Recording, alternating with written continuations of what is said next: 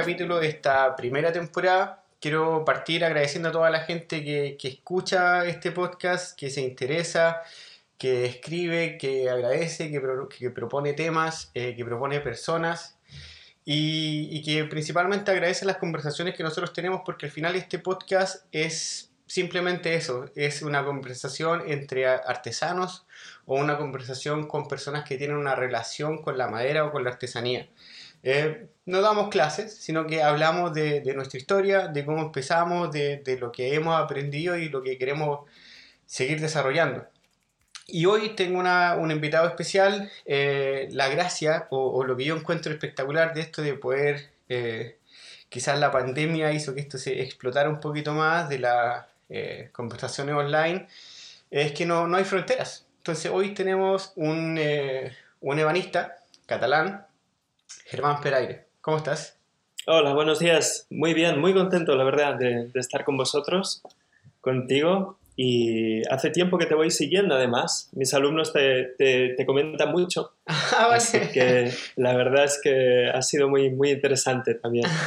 Buenísimo. Yo no sé, yo siempre parto de que a mí no me conoce nadie. Yo solamente soy un, un chiflado, un loco que le gusta conversar con, con más artesanos y siempre poder tener este tipo de conversación a mí, a mí me fascina.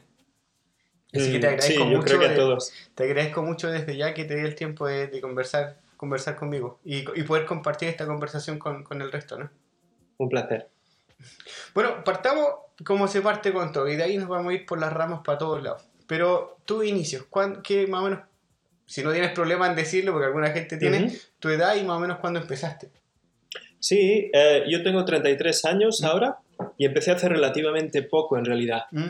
Eh, yo vengo, en su momento estudié, a los 18 me, me metí a estudiar fotografía en la Universidad Politécnica de Cataluña y estuve un tiempo haciendo de, de fotógrafo sin, sin mucho éxito, porque era, digamos, más artista de calle que fotógrafo en realidad. Y um, finalmente, bueno, al, al cabo de un montón de cosas, en 2014 me metí a estudiar la formación profesional ¿Mm? De carpintería, que es una formación muy básica de dos años, em, orientada sobre todo a, a chavales de 16 años que están ah, buscando un poco un futuro, ¿no? Un futuro Mm. laboral que no pase por el circuito universitario. y a partir de ahí empezó la, la aventura, en realidad. Dale. ¿Pero te Sí. decidiste, de- fue de un principio que te hizo clic o fue, se fue dando con el tiempo? Eh, bueno, es algo que siempre ha estado ahí, lo de la madera. ¿Mm? Mi, mi padre, de hecho, se dedicaba a arreglar violines. Entonces es eh, mi primer recuerdo así de manejar un, un martillo, debe ser uno de los primeros que tengo en, en mi vida. Tenía en el taller tenía un pequeño agujero donde yo jugaba a, a fingir que, que ponía clavos. Ah, sí, sí, sí, igual no sé decirte con 5 o 6 años, algo así.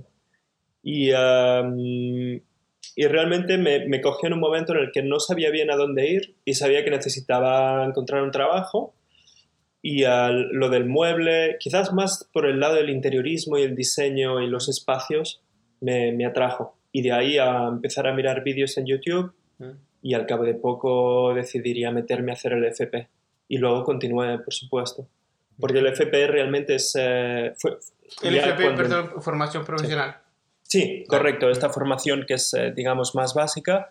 Y enseguida me di cuenta de que, de que yo quería más eh, o quería, que, quería una formación quizás un poco más eh, en profundidad, ¿no? Y empecé a estudiar por mi cuenta también. Y sigo estudiando prácticamente cada día. Sí. Buenísimo, buenísimo. Yo he tenido otras conversaciones, creo que lo nombré en la, en la primera conversación que tuve con Hernán, también con, con Sebastián, de que, de que muy, ¿cómo, cómo decirlo? Uno por ahí se siente un cómodo con lo que uno está haciendo, quizás con los ingresos que uno está teniendo mensualmente y poder decir, con esto me basta. Pero creo que que parte de la personalidad de- del ebanista o del artesano principalmente es eso, da- darse por, por estudiante eterno y nunca sentirse que ya, que ya alcanzaste un nivel donde, donde te sientes cómodo y que no, no va a avanzar más. Sí, creo que hay una, hay, hay una gran reflexión y es la siguiente. Ah, los artesanos, especialmente cuando pensamos en el artesano, sobre todo en el artesano de antes, pero en el de hoy en día, a diferencia del tipo de manufactura que, que, conocemos, digamos, más industrializada, este tipo de manufactura busca aumentar el margen bruto. Y la gran pregunta es cómo aumento mi margen bruto eh, y disminuyo al máximo mis costes. ¿no? Mm. El, el artesano se pregunta cómo voy a hacer mejor mi trabajo, cómo voy a ser más feliz haciendo mi trabajo, mm. cómo voy a hacer algo que dure más.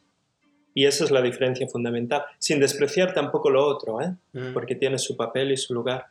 Pero creo que esa es una, es una pregunta sin la cual no, no estaríamos aquí, ¿no? Claro, ¿tú lo ves así? Cada día que, te, que, te, que entra a tu taller lo ves así, ¿cómo voy a hacer mi trabajo mejor? Sí, eh, y desde muchos puntos de vista, ¿eh? no, no, no solamente la cuestión técnica o, sino realmente cómo es mi experiencia personal del trabajo, por ejemplo. Ese es, un valor fundamental para mí. Mm. Cómo, cómo, manejo pues, el, el, tener un cliente que me está esperando o tener un mal día en el taller mm. o cómo, cómo vivo mi vivencia del trabajo y también cómo resuelvo un mueble de la mejor manera posible y cómo consigo que alguien me pague por ello, que eso es lo más, lo más difícil, ¿no?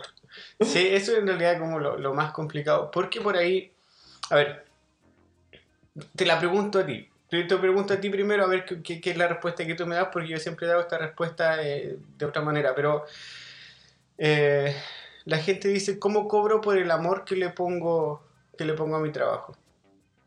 ¿Qué opinas de esa pregunta?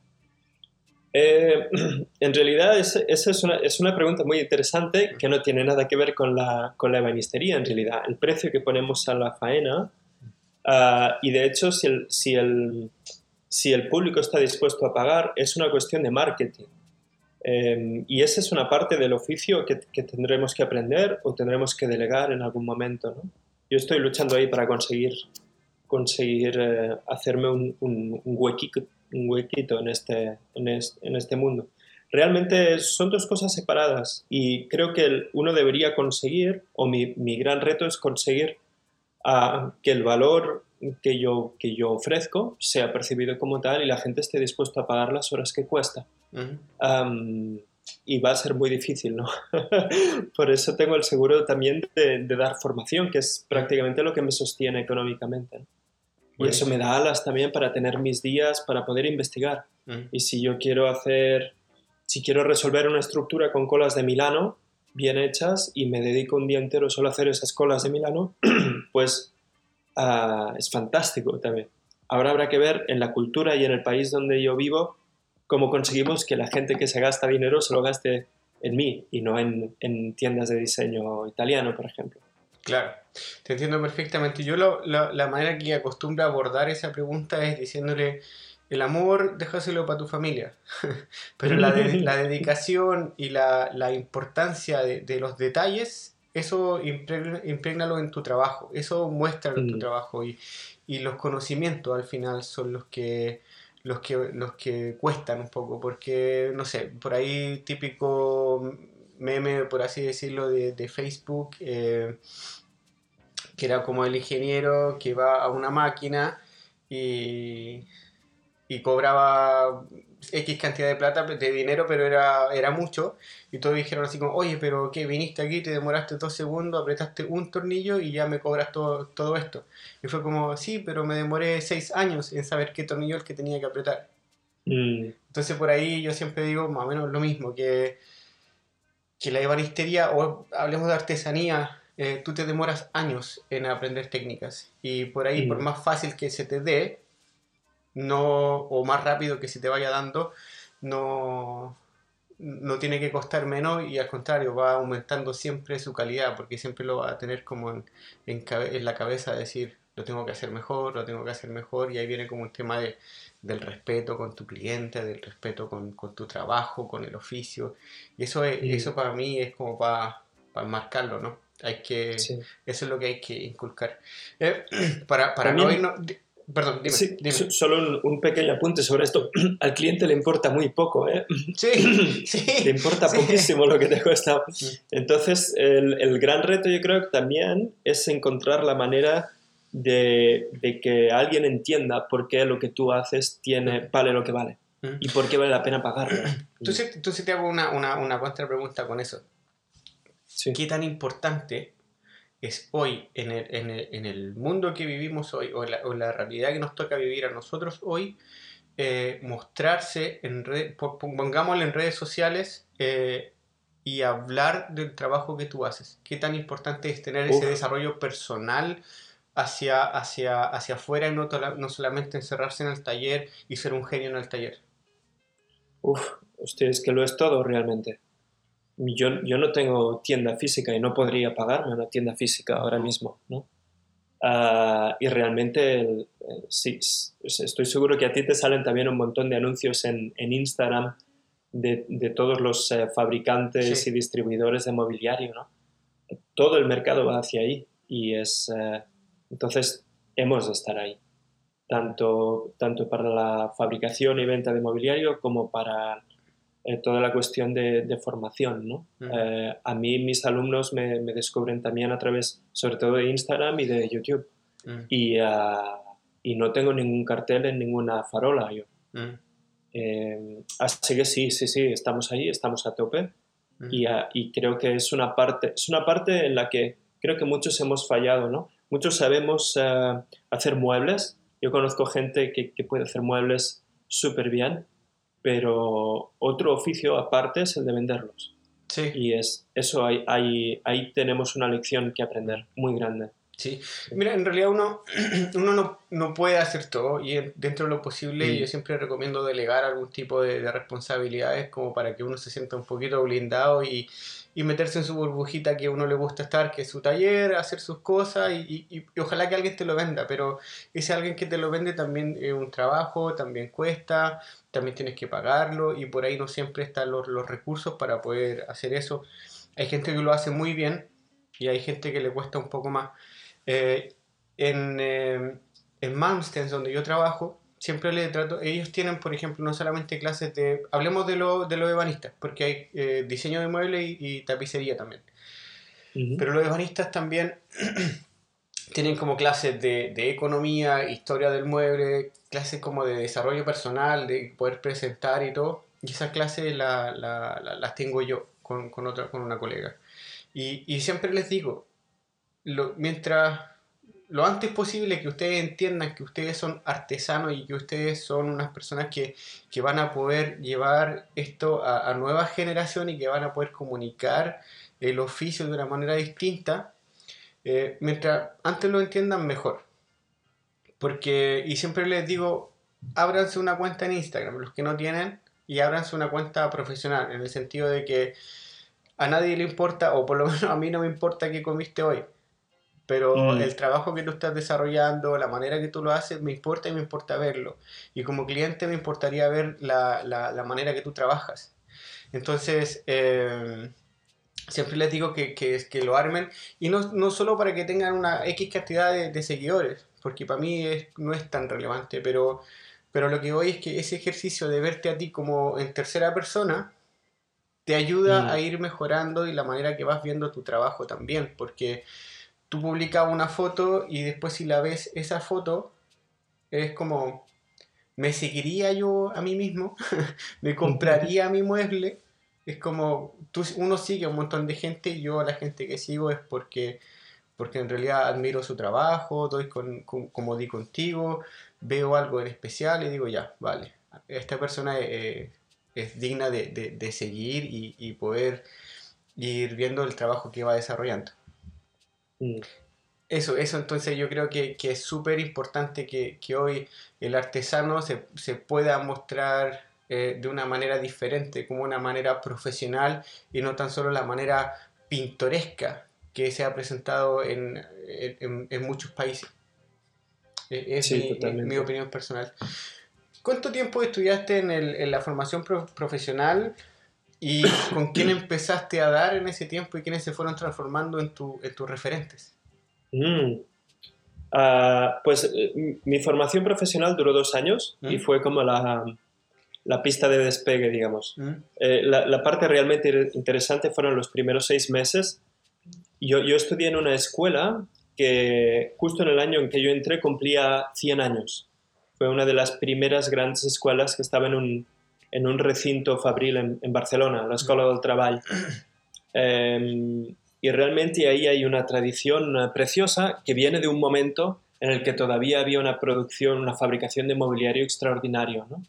Estamos hablando de principios del siglo XX. Y si alguna vez eh, vienes a Barcelona, me encantará llevarte a, a, visitar alguna de las casas modernistas de Gaudí y demás. Yo y vas a ver mobiliario, mobiliario de... Sí, ya, uff, disfrutarías. Eh, mobiliario de Gaspar Omar, por ejemplo, o de estos grandes eh, talleres que hubo en aquella época, ¿no? Mm. realmente de la, de la primerísima línea, ¿no? no te puedes imaginar lo que hacían esa gente. Y no solo en ornamentación, sino realmente resolviendo estructuras y demás. Y todo eso, eh, es, la escuela donde yo estudié se empapó un poco en esos orígenes de ahí. Y todavía hay ejercicios increíbles, como de, por ejemplo, recuerdo una maqueta de una escalinata en espiral hecha en madera, ¿no? Uh, y, y, y, ejercicios increíbles. Entonces, los primeros seis meses había como una especie de vestigio lejano de prácticas de, de banistería en, en, madera maciza, con serruchos, formones y tal. Y esa fue la parte realmente interesante para mí, ¿no? Y luego ya empezamos a trabajar con, eh, con eh, te iba a decir DM, pero peor que el DM todavía, con conglomerado y, uh, y, y, a, y, a, aprender un oficio casi casi como de montador de muebles eh, para montar cocinas, ¿no? Mm. Con todo el respeto del mundo, porque es un oficio importante y necesario, pero que no tiene nada que ver con lo que a mí me gustaba, que es la madera maciza. Mm. Y entonces a partir de ahí empecé, pues lo primero de todo es a mirar vídeos en YouTube uh, y a partir de ahí uno empieza, empieza a acabarse todos los vídeos y empieza a pagar por contenidos ¿no? y a comprar libros. Así que si me preguntas por mis uh, referentes, digamos, podemos dividirlos en dos categorías. Unos son los que se dedican a la formación o a divulgar y otros son los, los que realmente han sido ebanistas. Yo te diría que eh, como ebanistas, eh, pues los nombres que ya conocemos todos, no te voy a decir nada que no conozcas. Grenov, por ejemplo, que además viene de la, de la escuela de Karl Malmsten. Mm. Um, Alan Peters es súper importante para mí, uh, sobre todo por su, su, libro. Tiene un libro que se llama Cabinet Making, The Professional Approach, mm. que es eh, espectacular. Es una, es una obra, es una guía para aquellos que queremos meternos en el mundo de la ebanistería. Y luego, pues, todos los grandes nombres. Por supuesto, el diseño danés. Um, y uh, seguro que me estoy dejando gente. uh, y muchísima, ¿no? Y luego aquí, a un, a un nivel más estatal, uh, creo que el, para mí el gran nombre es Israel. Israel Martín, ¿no? porque sobre todo porque ha sido el primero en desarrollar un cuerpo de trabajo con esa sensibilidad en, en macizo, ¿no? Y por supuesto hay muchos más que él. Eh, pero, pero bueno, sí.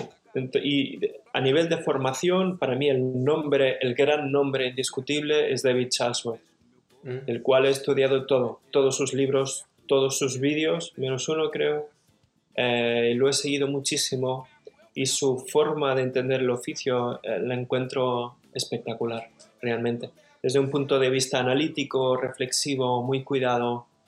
Um, Así que ese, ese, es un nombre para conocer. Y, y, quien nos esté escuchando, buscad todo lo que ha hecho ese hombre, que ahora ya es muy viejito, y, y estudiarlo todo. Está todo en los libros. Y tenemos libros desde, desde el siglo XVIII, bien, bien.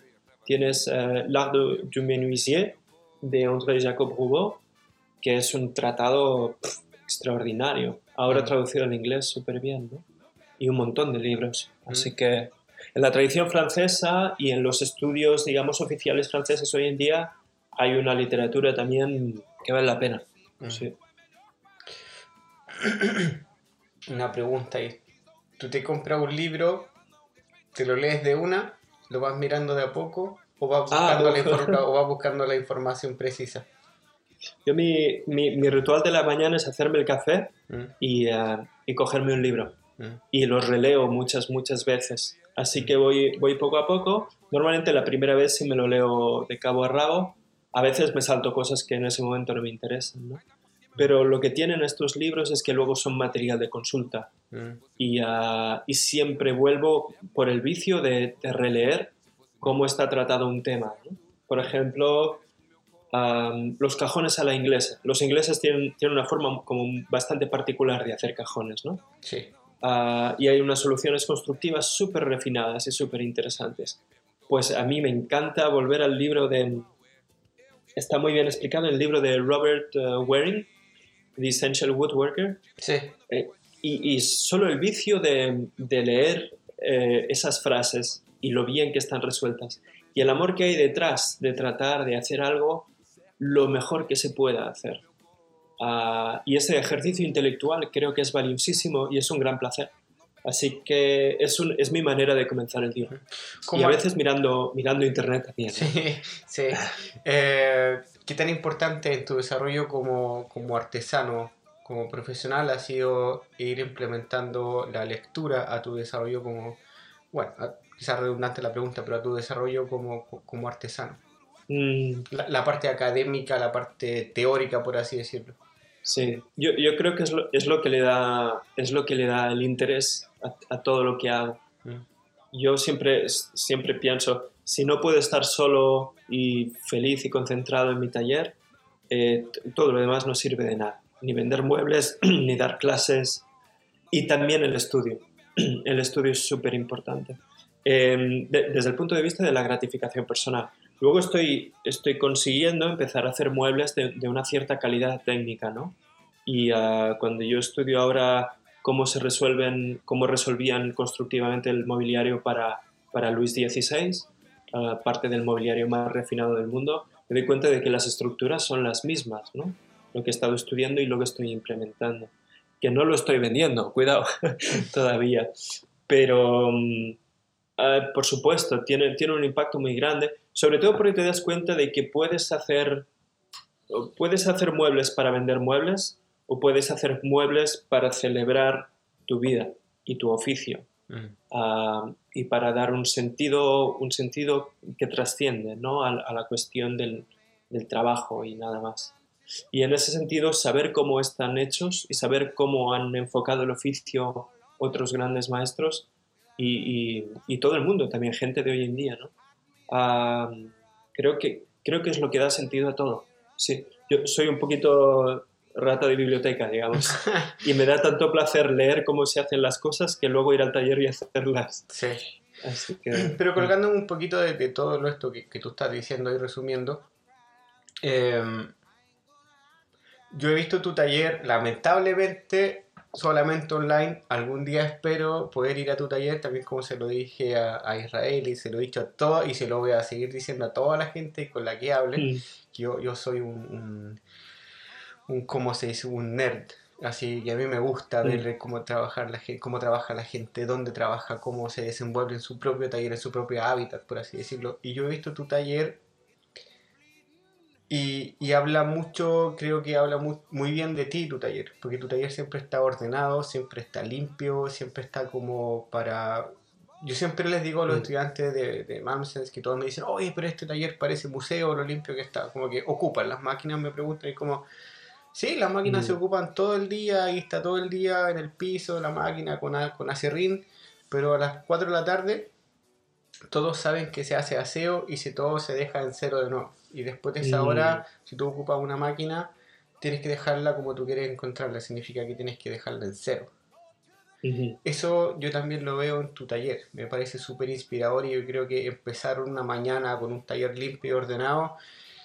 Te llena de energía que dejar, que dejar eh, por- yo siempre digo, por más cansado que uno esté el día anterior y que dejaste todas tus piezas tiradas sobre el mesón, yo creo que empiezas las mañanas con ese desorden como que no, no, no, no te cunde, no, no, no avanza eh, tu trabajo durante el día, pero cuando llega al taller y está ordenado, es como, ya, este día se empieza como con nueva energía. Sí, totalmente, totalmente. Además, el taller, el taller es un espacio de silencio, ah, entendido en- en- desde una perspectiva quizás más amplia. Ah, por supuesto, hay máquinas y hay ruido y hay, pero es un espacio donde uno puede escucharse a uno mismo y escuchar al material, escuchar las herramientas Y, eso, y, para cuidar ese espacio, lo primero que, hace falta es ah, un poco de orden y limpieza. Es como el entrenamiento para un atleta. Un atleta si no entrena o si no estira antes de, hacer sus ejercicios no va a rendir al 100%.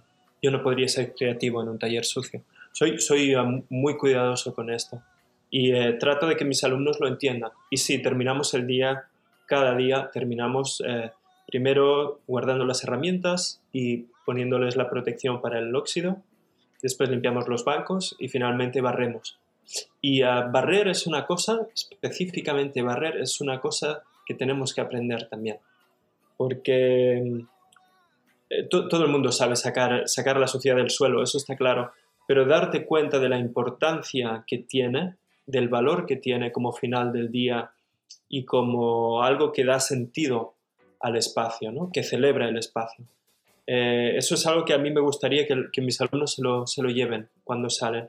Algunos se lo llevan y otros no tanto, ¿no? Y te das cuenta de que todo el mundo barre a su manera y está bien. Yo tampoco me, me meto a, más, ¿no? Pero realmente sí, eh, ahora me viene a la cabeza eh, una explicación sobre el cuidado que se tiene de los bancos de trabajo en la escuela, en la escuela de Karl Malmsten eh, que explica James Krenov en su segundo libro, cuando habla de bancos. habla muy específicamente de cómo hay que cuidarlos, del, respeto que se merecen, de cómo hay que dejar las mordazas cerradas al final del día, eh, y me parece precioso. Y, toda la gente a la que admiro también eh, hace mucho hincapié en esto. Así que realmente tiene que haber algo ahí, una conexión entre hacer buenos muebles y tener un espacio cuidado, seguro. Sí, es que es que tener un poquito el respeto con su lugar de trabajo, con su herramienta, es eh, súper importante. Yo siempre trato de inculcar, lo trato de hacer lo mío por mi parte, porque trabajar como docente en una en este campus, que, que el campus Mamnusens, que, que, pertenece a la Universidad de Link Shopping, donde yo trabajo, mm.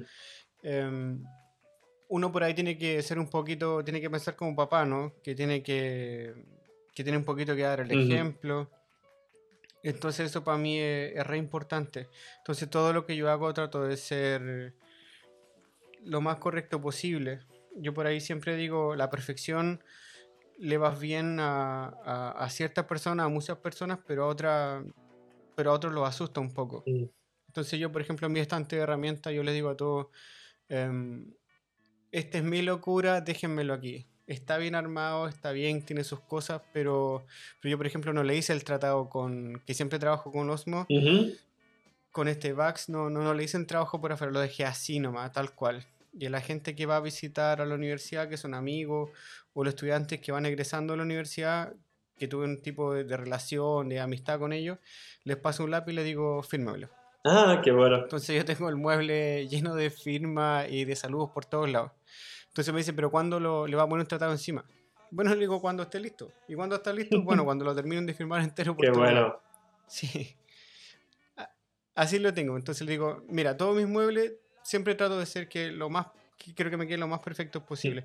Pero aquí, si me va a ponerle un clavo, un tornillo, donde sea se lo voy a poner. Porque esta es mi libertad, es mi espacio, es mi locura, donde yo puedo hacer lo, lo, que yo quiera y, nada, la locura, mm. sin tener que estar pensando tanto en la perfección, el taller y todo.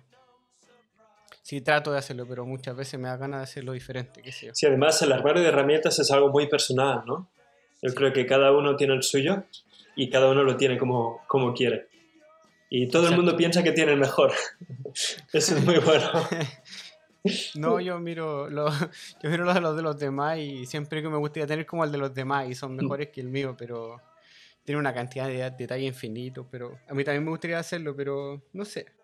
Yo, yo abro mi mueble y encuentro mi herramienta y ya está. Mm, si las encuentras, eso es genial. de hecho, es, una parte importante de ordenar, precisamente, ¿no? Sí. Germán, tu taller, tú, me, tú eres de Barcelona, de Barcelona la ciudad, sí. pero ahora vive afuera, ¿no? Sí, correcto. Yo estoy viviendo ahora en Manresa, que es una pequeña ciudad en la Cataluña central, eh, de, de unos 80.000 habitantes, creo. Y uh, yo me fui de Barcelona a vivir al campo y he estado en el campo cinco años. Y ahora acabo de volver a, a esta pequeña ciudad. Y tengo el taller en, en, esta, en esta zona, en un, en un espacio rural. ¿Lo, tiene, ¿Lo tienes conectado a tu casa o lo tienes separado? No, no, no, estoy a, a 25 minutos en coche. Sí. Del taller. Así Ah, que pierdo, pierdo una hora diaria de coche, lo cual es un problema. Pero bueno. Sí. Sí. Sí, sí, sí, está, antes estaba más cerca, ahora estoy un poquito más lejos. Y el taller está en, en un espacio que pertenece a una asociación de la cual yo soy miembro, asociación sin, sin ánimo de lucro, que, en la que tenemos una finca de 35 hectáreas en la que se desarrollan varios proyectos, uno de los cuales es, es la carpintería. Sí. Wow, buenísimo, buenísimo. Qué bonito, Sí. qué bonito proyecto. ¿Qué, qué contienen, eh, cuál es el contenido de los cursos que tú ofreces? Porque son presenciales, ¿no? Eh, estoy dando presencial y he comenzado a dar ah, online también. Eh, yo llevo cinco, cinco años ya desde que empecé a dar cursos ah, y hemos tenido bastante tiempo para practicar y para encontrar realmente el formato que, a mí me gusta y que a los alumnos les gusta también. Eh, yo doy cursos en fin de semana para personas especialmente, hay algún profesional, pero la mayoría son aficionados que están muy, muy, muy metidos en el tema. Eh, entonces son cursos que hacemos durante el fin de semana y se extienden durante varios fines de semana. El más, digamos, el nuclear es el nivel 1, que es una formación de 60 horas en la que hacemos una introducción en mucha, mucha profundidad al mundo de la herramienta manual especialmente. Tocamos alguna máquina de vez en cuando, pero realmente dedicamos dos días enteros solo a ver eh, cepillos, ah, tipos de cepillos, la tecnología que hay detrás, eh, y luego las operaciones básicas de corrección, de crear una cara plana, un canto o escuadra con la máxima precisión eh, de que somos capaces, eliminar el alabeo, este tipo de, de cosas. ¿no? Mm. Después vamos a hacer un fin de semana entero solo de afilado, porque el afilado es esencial y es, un- es una materia de estudio que, que hay que aprender a amarla también. Y después ya vamos a, a la- a los encajes y soluciones más, más habituales distintos tipos de caja y espiga, colas de Milano y hacemos acabados, eh, acabados manuales, como laca, cera, eh, aceites. Eh, vemos también el acrílico, que a veces puede ser interesante, sobre todo para herramientas. Y, ah, y con eso hacemos el nivel 1. Y los que quieren pasan al nivel 2, en el que ya empezamos a resolver estructuras y hacer un, un pequeño armario de pared. Entonces ya hablamos de carcasas, de puertas, de armazón y plafones, etcétera, ¿no? Movimientos de la madera, todo eso. Esos son los, como los cursos más importantes. Mm. Luego tengo uno en TMDC sobre Sierra Cinta, que es interesante también. Es un curso muy especial. TM TMDC es una eh, agrupación que está en, en Barcelona, ¿no? Sí, en Barcelona ciudad es, es, es un Open Access Workshop. Mm. Ah, podríamos describirlo como un coworking para carpinteros, digamos, ¿no? Mm. Entonces tienen una sala de maquinaria portátil y ensamblado, tienen una sala entera de, um, de maquinaria estacionaria, Felder, eh, y después tienen lo que quieras, cabina de acabados profesional, que te cabe un coche dentro, tienen CNC, tienen corte láser, bueno, es, es un lugar enorme. Mm. Y yo voy ahí justo a dar una, una píldora de dos días sobre la Sierra Cinta, que es la máquina más, eh, más maltratada del taller y más desconocida también, ¿no? Mm. Sí, uno cree que tiene que solamente funcionar, pero también tiene su, es que tiene, tiene que tener sus cuidados esa máquina para que haga, para que haga lo que tú quieres que la máquina haga también. Mm, sí. ¿Cómo se te ha dado el tema de dar las clases en pandemia? Uh, ah, por suerte, no he perdido mucho volumen de trabajo, he perdido algo de volumen. Eh, la solución que he encontrado, ah, yo como profesional tenía derecho, ah, por motivos laborales, a desplazarme. Entonces he conseguido, como la mayor parte de mis alumnos, un- igual un 60% vienen de Barcelona ciudad, yo he estado desplazándome para dar las clases y luego con el resto dándolas entre semana en el taller. Es decir, he, he dado cada clase dos veces, lo cual significa trabajar el doble para cobrar lo mismo. Y ha sido, ha sido duro, la verdad. Mm. Sí. Ha sido muy cansado y el tener que desplazarme yo, a veces incluso me llevo mis bancos de trabajo en el coche, es eh, un par solo.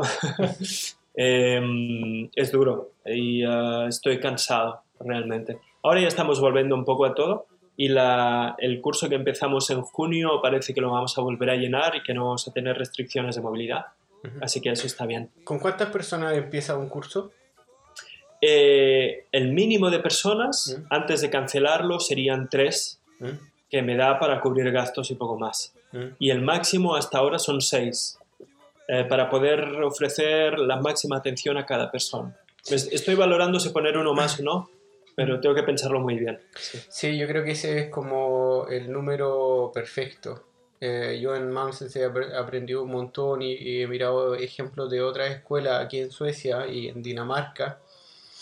Y, y por ahí cuando me preguntan eh, cómo abrir, abrir una, digamos, una carrera de mueblería por leer en una universidad, a, nadie le, le, parece, digamos, como que, que, que, al final van a poder costear la, carrera, porque cuando yo les digo que, que en Mansten nosotros abrimos el primer año de banistería solamente con de 6 a 8 estudiantes, me dijeron así, mm. pero ¿cómo no? Son 40.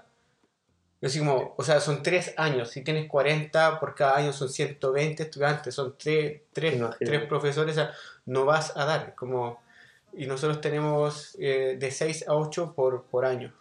Mm, es fantástico. Mm. Sí, eh, así es como podéis hacer el, el tipo de formación que, que, impartís, ¿no? Exacto, exacto. Por ahí, eh, por ahí también yo estaba pensando un poquito con, lo que tú decías que del afilado, que, que, también hay algo que tiene que, que uno lo tiene que amar. Y por ahí no sé, una vez hice como una, una, reflexión que no sé si voy a poder formularla de la mejor manera, pero siento que, que este tema del, del, inmediatismo de, que hay en redes sociales, que hay gente que te escribe y te pregunta cómo afilo, y quieren como, eh, como la receta del, del, del, pollo al horno. Es como... Ya, pero ¿cómo, ¿cómo, lo hago para demorarme menos? Es como, sí, está bien, uno puede hacerlo menos, pero como que encuentran que, encuentran que el, que el proceso de, de, de, afilado o de orden o de, de alguna otras cosas es como que si fuera muy tedioso, pero siempre creo que todos convienen, todos terminan en que yo quiero tener el resultado, por ejemplo, que tiene esa persona. Hablemos, por ejemplo, de Germán Peraire. Yo quiero tener el resultado que tiene Germán Peraire cuando trata sus piezas. Yo digo, sí, pero te diste cuenta las horas que Germán invirtió en, en aprender a afilar, en poder dominar un cepillo, que dónde le pongo el peso al cepillo cuando voy cepillando, que cómo me paro, cómo está mi cuerpo parado para cepillar. Entonces como, sí, si quieres tener el resultado, o que por ejemplo tienen los japoneses que se, se la viven viendo eh, videos de japoneses, como, sí, pero ellos han invertido quizás su vida para que se vea tan fácil como ellos lo hacen. Entonces si quieres alcanzar ese nivel, tienes que tomarte el tiempo para que, para que se y, y, para, para entender que cada paso, cada detallito eh, es súper importante al final para conseguir el resultado que uno quiere conseguir. La, la, la práctica es el, el, objeto principal para mí. Ah, o en la forma de banistería que a mí me interesa, el, el, la finalidad última es la práctica, no el mueble que resulta. Y cuando amamos la práctica, entonces podemos desarrollarla para obtener la mejor calidad posible de mobiliario. Sí, yo, no sé, yo, no sé si te gusta el, fútbol, pero... Eh, no, personalmente no. pero hay un entrenador que entrenó la selección chilena y se llama Marcelo Bielsa y en una charla dijo, no podemos... Eh, si nosotros analizamos lo, lo, que nosotros, yo trato de inculcar, dijo, lo que yo trato de enseñar, si lo analizamos a base del resultado, estamos equivocados. Mm. Todo esto tiene que ser un proceso y tiene que, tiene que haber un tipo de ideología detrás. Y mientras eso tenga lo que yo siempre hablo, un hilo conductor, ya está. Ese es el trabajo. El resultado viene después. Se da al primer año o se da al décimo año. Eso es diferente para todo. Pero hay, hay, hay que tener un, una metodología de trabajo. Y eso, que, eso es lo que al final termina hablando, termina hablando por, por ti mismo. Tu trabajo mm. termina hablando por ti, que, que más que tú estés digamos, parado dando charlas cada, fin de semana, por así decirlo. Sí. Eh, ¿Te puedo preguntar por el precio que tienen, que tienen tus clases?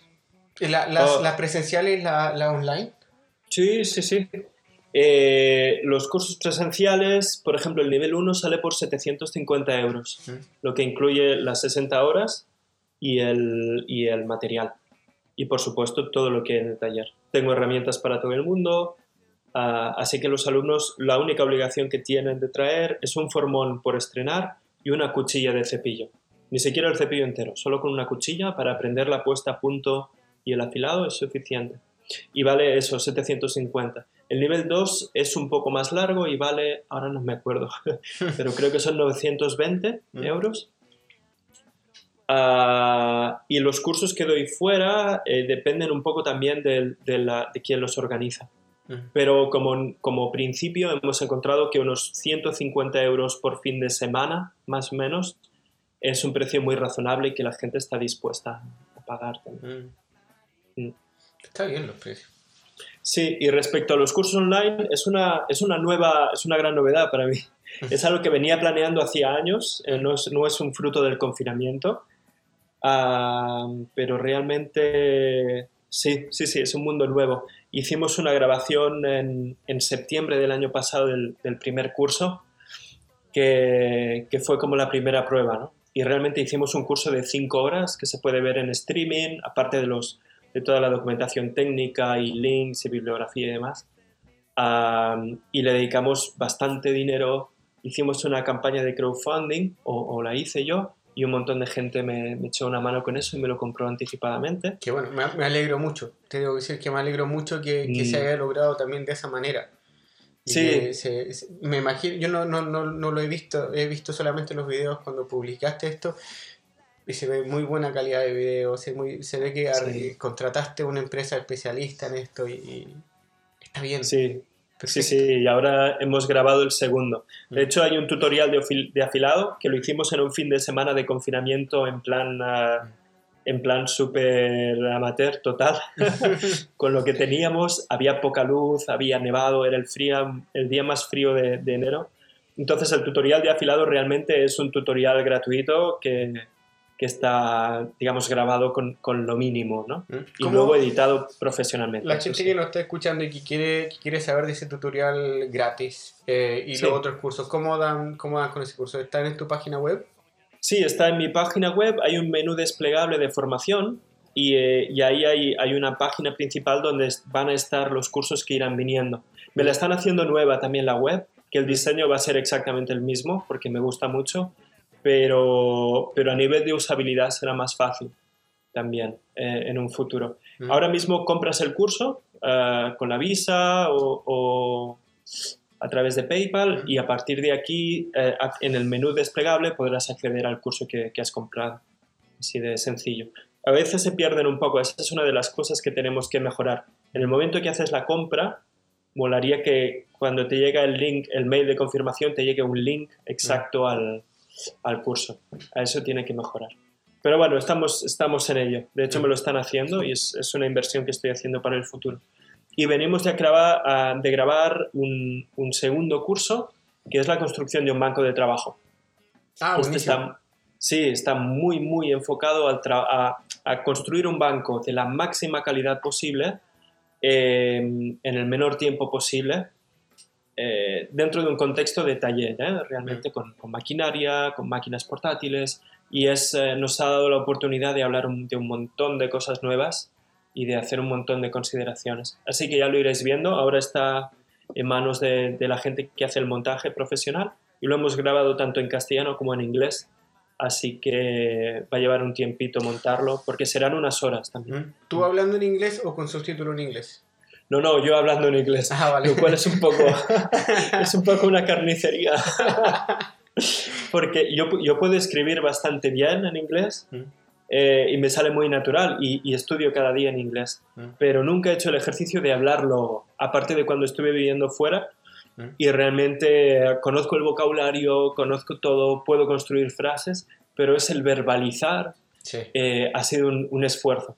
Así que ahí habrá más práctica y los cursos siguientes eh, espero que sean más ágiles.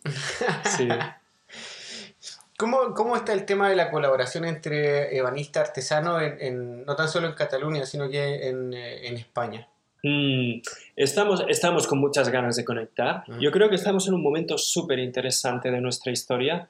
Ah, Es un poco como la cerveza artesana en 2005. Si uno se mira las gráficas de la creación de empresas, en 2005 hubo una explosión del mundo de la cerveza artesanal.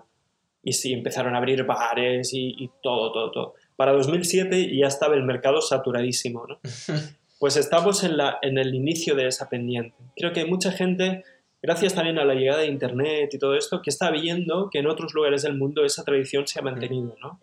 Y se ha mantenido a unos estándares extraordinarios. Y hay un interés muy grande por esto, por aficionados algunos de los cuales se convierten en profesionales, como yo, ¿no? Mm. Eh, eh, mi, objetivo último sería volver a ser aficionado, ¿eh? También te lo digo.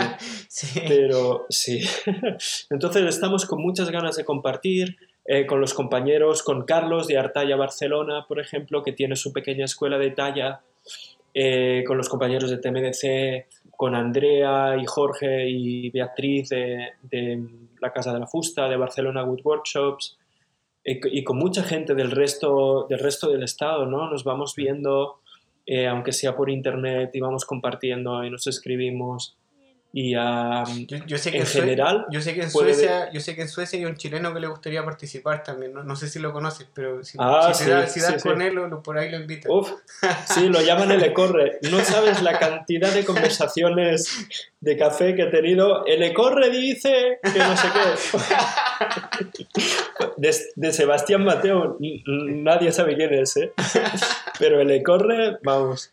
Sí, empezamos antes de la clase, llegamos media hora antes y tomamos un café. Y es un momento muy bueno para hacer tertulia, para hablar de lo que se mueve. Y, y realmente vas viendo, ¿no? Que todo el mundo tiene ganas de conectar, de ayudarse. Hay algún ejemplo muy desafortunado de, de desconfianzas o de rivalidades estúpidas, pero afortunadamente es muy minoritario. En general, el clima es yo te ayudo con lo que quieras. ¿Qué necesitas? Y he recibido, y, bueno, ayuda de, mucha gente y el, y el, cariño y la confianza de mucha gente. Y realmente estamos haciendo como el, como el micelio de los, de los hongos, ¿no? Estamos haciendo red y conexión y te das cuenta, ¿no? A través de redes, a través de todo lo que haya. Así que vale, vale la pena. Eso, me parece increíble. Yo sé que en, en, en Chile también se está formando algo de a poquito, de a poquito avanzando la pandemia les, dio, le ha dado duro a, todo el mundo mm. y por ahí hay cosas que están como en pausa, porque no, no, ya no, no, no, es que la hayan matado, sino que están como en pausa para poder retomar cuando ojalá mm. lo más pronto posible todo empiece a volver a, la, a la, normalidad. Sí. Tú en tu taller tuviste a, a Israel, Israel Martín de, de La Cabra en la Escalera. Sí, era un sueño que tenía de hacía años. Desde que abrí el taller y empecé mi negocio, pensé en algún momento estaría muy bien invitar a, a Israel, ¿no? Y eh, realmente estuvimos como un año o un año y medio algo así preparándolo. Y eh, finalmente en julio del año pasado vino y fue genial, fue un exitazo. Además, justo había pasado la primera ola de la pandemia y todo el mundo pensaba que ya no volvería y no había ningún tipo de restricciones Ah, y fue, o, casi ninguno, y fue una experiencia fantástica. Estuvimos una semana en mitad, de la, en mitad del bosque, realmente, que es donde está mi taller, eh, en, bueno, disfrutando de, de, lo que él sabe, de todo lo que ha aprendido, trajo su caja de herramientas y eh, fue una experiencia, digamos, de, de desayunar juntos, de comer, estar en el taller. Yo no, yo estuve haciendo más de cocinero, de intendencia, estoy allí para, para, echar una mano y, y, para resolver Germán que se ha acabado el papel de váter o Germán que hay un jabalí en el lavabo, cosas así, ¿no? Em, pero, pero bueno, fue, fue, fue una, una, experiencia muy bonita. Yo sé que él la disfrutó muchísimo y que está muerto de ganas de venir. Y de hecho ya hemos llenado una parte del curso para el año que viene, así que es estamos casi casi al límite ya del mínimo de gente que necesitamos para hacerlo. Y es una maravilla compartir con alguien que tiene su pasión y ese arrojo que tiene Israel. es, es, es, eh, es, un placer. Sí, sí. Y el otro día lo, lo mencioné en, la, en, el primer capítulo de esta temporada con Hernán Costa, que le dije, ¿por qué la vida no me hizo ser millonario para poder pagar todos estos cursos que hay, ir de país en país tomando cursos de, Oh, de sí. baristería. Bueno, algún día voy a jubilar, ojalá que con una buena, una buena pensión, irme, Mm. ir tomando todos estos cursos que, que son los que miro Claro. ahora y me encantaría, me encantaría poder tomar. A mí no sabes lo que me gustaría poder, poder haber estudiado en la Malstens. Buah, Sí. habría sido... Bueno, aquí estoy yo, amigo, para lo que usted, para lo que tú quieras, es cosa que me pregunte yo. eh, siempre, Tengo- tengo una- dependiendo, una- dependiendo del tiempo, siempre voy a estar feliz de poder ayudar. Encantado, qué bueno. Hay, hay una chica de Barcelona que estuvo conmigo y que luego fue a estudiar a Suecia y aprendió sueco. Ah, Es, es una pesada si está escuchando. no, no, mentira. Eh, Joa- te refieres a Joana, ¿no? Sí, Joana Sí. Corganté. Joana, Joana es espectacular, es una persona muy, muy dulce, ella es una persona muy amable, Mm, es súper simpática, es súper eh, abierta y bueno, que ya lo, ya lo vamos a, a- a ver cuándo va a salir, pero también me, me dijo que sí, que la podía entrevistar. Entonces, eh, yo, Ah, la, yo la bueno. visité cuando estuve en Grebbestad y sí, habla sueco. Eh, la visité cuando estuve en Grebbestad y creo que sí, yo subí un video, cuando, ella, ella me grabó cuando yo hice un tour en la escuela donde estaba ella y después mostré el mueble de ella. Ah, mira, no lo vi ese. Sí, eso están en, están en, mi, en mi Instagram y, y después hablé mucho con ella porque ella postuló a Mamses. Mm, Y sí. si no me equivoco, ella entró, a- ella eh, entró, o sea, postuló y entró. Pero Ah. también eh, entró a, a, a Capella, que es la otra escuela que está en, en, eh, como digamos más al sur, y, y eligió esa escuela, porque a ella le acomodaba mucho, mucho más. Vale. Y yo he visto el trabajo de ella, es como oh, buenísimo, así como Sí. bien hecho, buen trabajo, Joana, y está recién en su primer año, ya le- todavía le faltan dos. O sea, ya es Sí. muy capaz y todavía le faltan dos años. No sé si, no sé si volverá para aquí, pero si volviera sería un, sería un gran activo. Porque Mira, personas yo- de ese yo, talento. Hasta donde, yo, hasta donde yo entiendo, ella se siente cómoda acá y todo, pero ella. Para ella es su, su Cataluña. No, yo creo que, Mm. yo creo que va a volver. O sea, me me atrevo a decirlo. Vamos a ver qué dice después, pero. eh, ahora, ahora está ya en, en Cataluña. El otro día estuve conversando con ella y me dice que, que, se, que se iba para allá. Ah, qué bueno. Ah, pues mira, le voy, le voy a mandar un mensaje. dale una, una llamadita y dale saludos de, de mi parte. Qué bueno. Em, una pregunta. A ver, a ver ¿qué, qué opinas de esto. Es como que vino primero, el huevo o la gallina. Pero para ti, ¿qué, qué va primero? ¿Aprender a, a manejar la herramienta o aprender, o aprender el, el- el material con el que va a trabajar? Mm, es una buena pregunta. Realmente van, creo que van las dos juntas, porque a la que usas las herramientas las usas sobre un material eh, que cuando es madera maciza, además es, es higroscópica, es anisotrópica y tiene su, no se deja trabajar de cualquier manera, ¿no? Ah, creo que tenemos que prestar mucha atención al- al- a las herramientas, al trabajo con herramientas. Y muchas veces hablamos mucho de madera o cuando, cuando no queremos aprender cómo se trabaja la madera, usamos derivados y ya está, ¿no? Y nos quedamos pues con el, con el DM, por ejemplo, o con- que está muy bien también, ¿eh? Y se puede hacer trabajo de altísima calidad en contrachapado, en DM en- en- y de muchas maneras, ¿no? Pero mm, muchas veces eh, la cuestión del manejo de las herramientas lo olvidamos y nos preocupa más el mueble acabado que cómo está hecho o cómo hacerlo. Y ese es un error grave, porque nos perdemos muchas cosas muy interesantes. ¿sí? Entonces, eh, el manejo de la herramienta yo creo que, que nace de- desde algo que, en el taller lo llamamos la escucha, ¿de acuerdo? Que es una capacidad de, prestar atención al material, por supuesto, también a la herramienta y a uno mismo. Y en el momento en que soy capaz de prestar atención eh, no dividida, una atención plena en estas tres cosas, el aprendizaje entra mucho mejor. Y por supuesto, hay que un serrucho no es cuando aprendes a serrar, quizás es el ejemplo más vistoso, ¿no? Todos los alumnos cuando cogen un serrucho de primer acabado de filar y hacen su primer intento de corte, a, más de la mitad se les clava el serrucho y no consiguen avanzar, ¿no? Y se dan cuenta de que, de que no entienden cómo funciona la herramienta.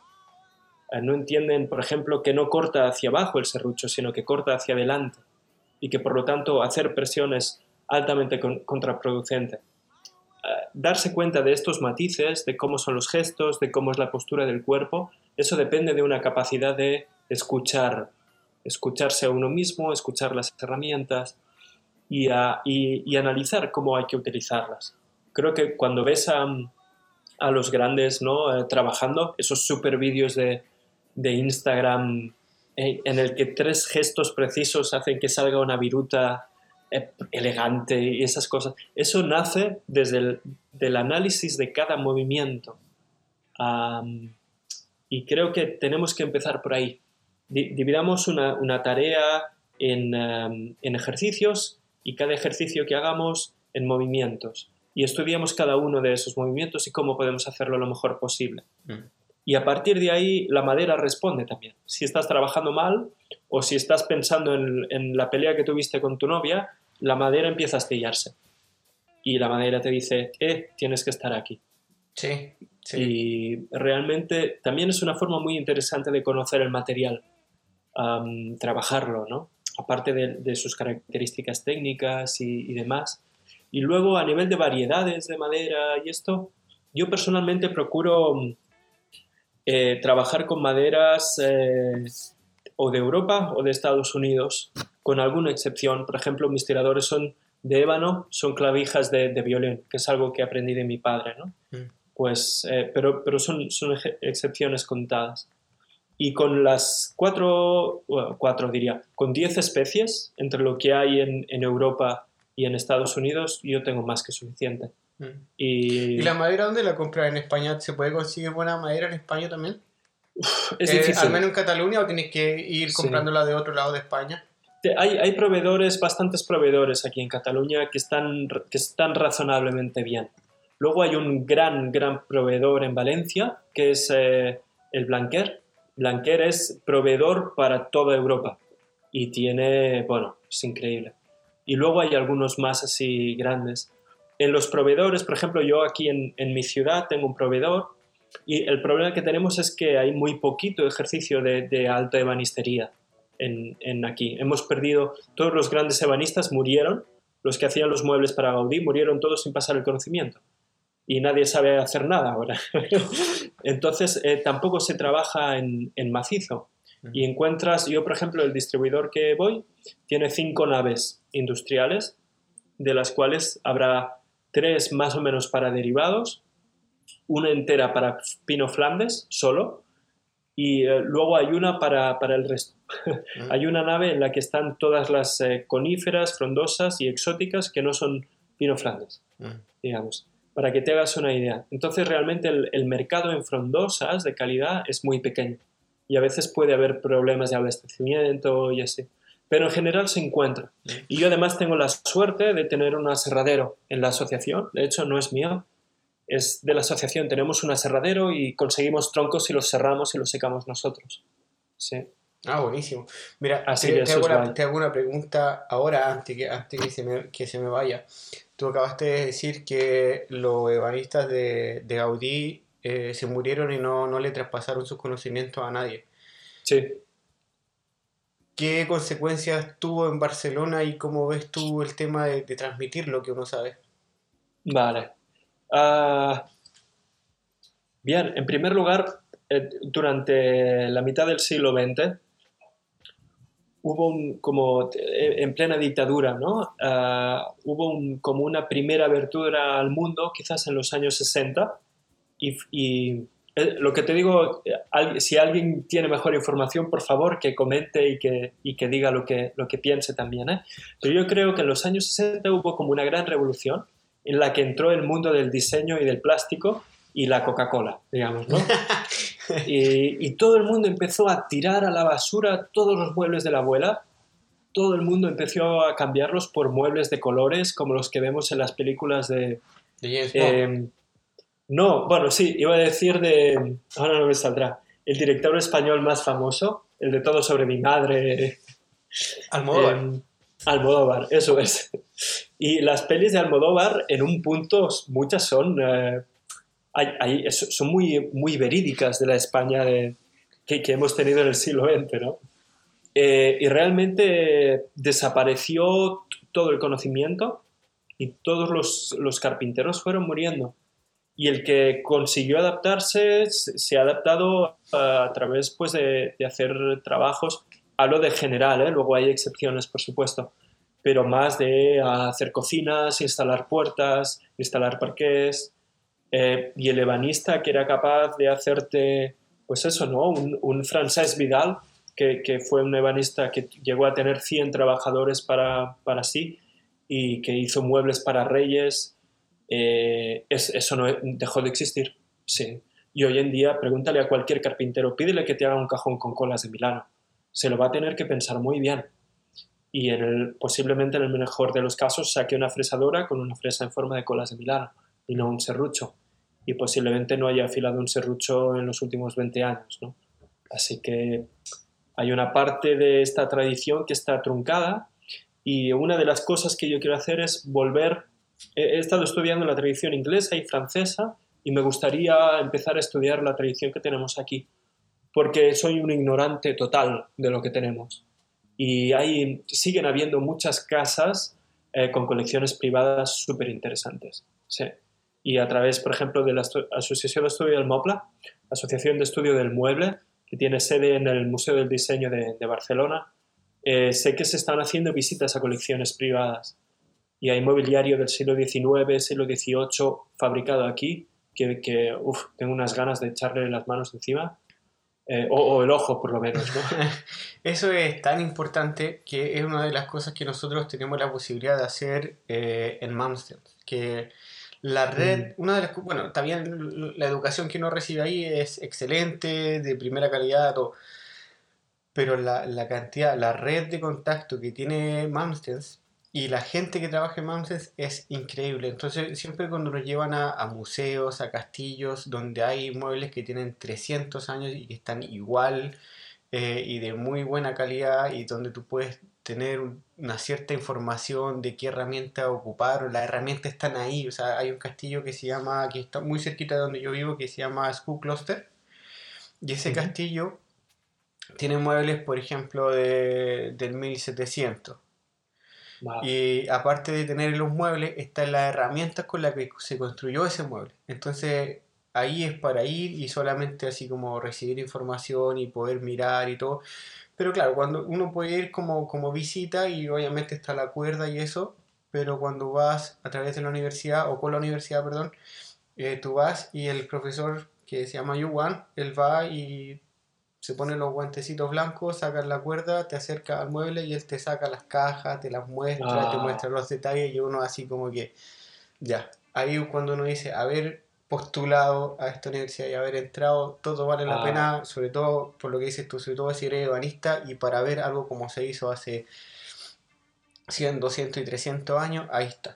Ahí está, entonces la, historia, la historia está, está viviente, saben el nombre del, del, del, ebanista que lo hizo, saben el nombre de los, de los títulos de oficial que tenían la gente que era ayudante del mm. ebanista, tienen todo, todo eso documentado, o sea, por eso Suecia en esta parte de la historia, de la historia del mueble, es como un libro abierto, una enciclopedia donde tú puedes acceder a todo ese tipo de información. Los que le hacían las cosas al rey, los que le hacían las cosas a este, este otro, para tal castillo, está todo documentado.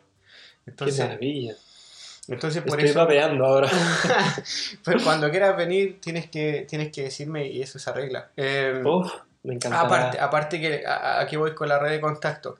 La, se dice intendenta quizás, la, la, persona que está a cargo de ese castillo, de todo lo que, que, lo, la, que los muebles se mantengan bien y todo. Ella estudió en Malmsteen. ¡Ay, qué bueno! Entonces, si te vas como por varios castillos aquí en, en, en, en, los países nórdicos, siempre, siempre hay uno que estudió en Malmsteen. hay un, hay un Malmsteener que le decimos nosotros que está metido en alguna parte. Siempre hay uno. Entonces tú vas, lo mm. llamas a él y dices, oye, queremos ir con esta clase. Ah, venga, ni un problema. ¿Qué día? Y ya está. Ah, qué bueno. Sí, esa es una, una de las como grandes ventajas que tiene y es espectacular.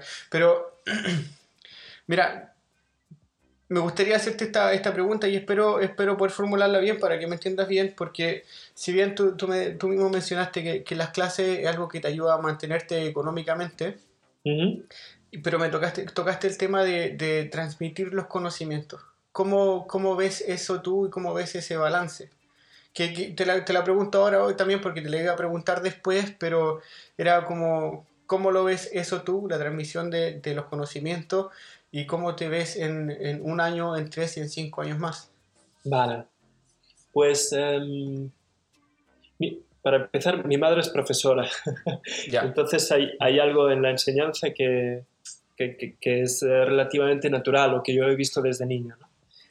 Um, y realmente salió casi por casualidad. Fue Carlos de, de Artaya Barcelona que me encontró por Facebook hace años y me dijo, oye, ven y conóceme y charlamos un rato. Y le fui a visitar y me dijo, mira, estoy aquí, tengo mi, mi escuelita de, de, talla y si quieres venir a dar algún curso de lo que tú haces, eh, encantado. Yo pensé, ah, pues venga, vamos. Y fue, nació por casualidad. Mm. Y curiosamente me di cuenta de que es algo que, que me gusta mucho, mucho, mucho.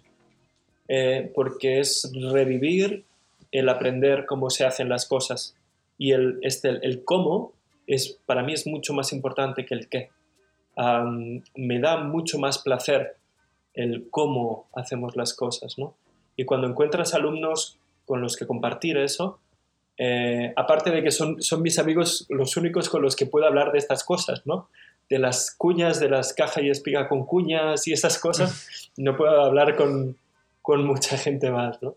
Entonces realmente se, hemos generado lazos con algunos muy bonitos, muy profundos. Hay algún alumno también que quizás habría sido mejor que hubiese ido a otro tipo de formación, porque la que doy yo es muy técnica y muy en profundidad.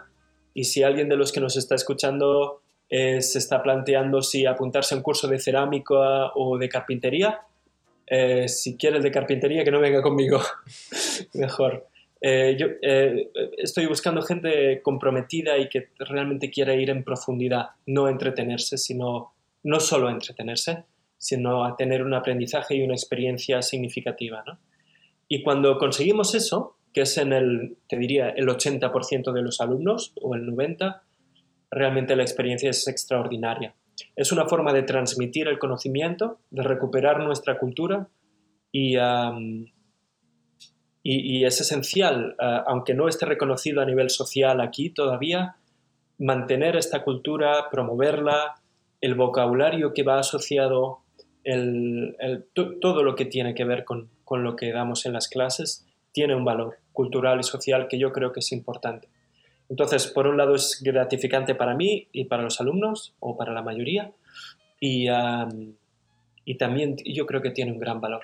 Así que realmente lo disfruto y espero no dejar de dar clases nunca. Sí es cierto que estoy dando más clases de las que debería, creo. Uh, especialmente este año de pandemia ha sido duro y he perdido un poco la, la, la joie de vivre ¿no? He perdido ese... porque he ido muy apretado con muchas cosas y, y además estoy fabricando también. Entonces, eh, me gustaría llegar al punto en el que puedo dar clases, pero no, no tan intensamente como ahora. Mm. Eh, sin embargo, creo que consigo mantener la calidad y el, y el buen ánimo. ¿eh? Sí, está bien. Pero te lo digo sinceramente, tú estás recién empezando, Germán. No, sí, sí, sí. No te apures, que, que vas bien.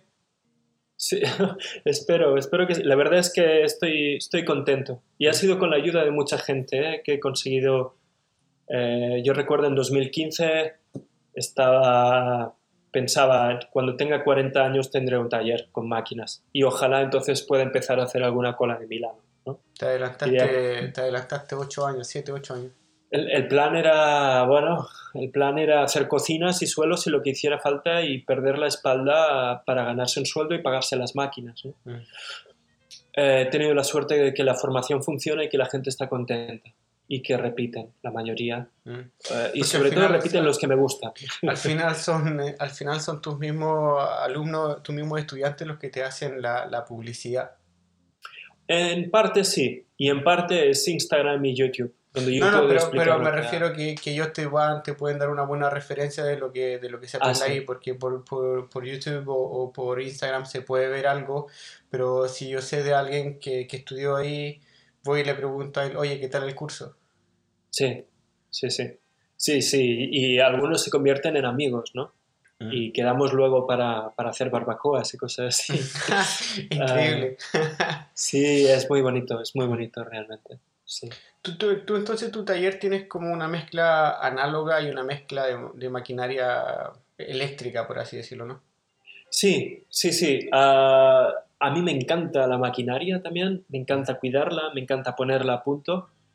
No me gusta restaurar máquinas ni herramientas, pero me gusta tener una herramienta buena, una máquina buena y cuidarla y saber que está perfectamente calibrada, eh, me da un gran placer. Y eh, me gusta todo el trabajo, el trabajo vasto, el trabajo de músculo, de pasar del tablón en bruto a, a caras, superficies planas y escuadra, todo eso me gusta hacerlo a máquina y lo disfruto mucho. Em, y no me lo pasaría bien haciéndolo a mano, como se lo pasa bien Israel Martín, mm. que saca un serrucho y una garlopa y se pone a sacar viruta y... Ah, yo cuando saco viruta es más para hacer pequeñas correcciones, para refinar lo que me dejan las máquinas y ah, he encontrado un equilibrio que a mí me gusta, me gusta mucho. Me permite ser relativamente eficiente y obtener la precisión y el acabado que me da un buen cepillo, un buen formón.